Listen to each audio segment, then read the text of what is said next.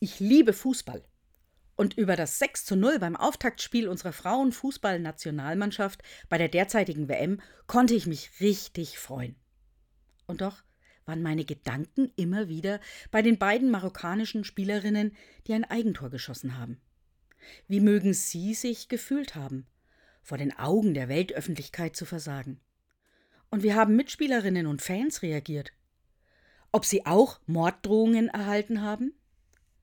Niemand macht gern einen Fehler, egal ob im Sport, im Beruf oder in der Schule.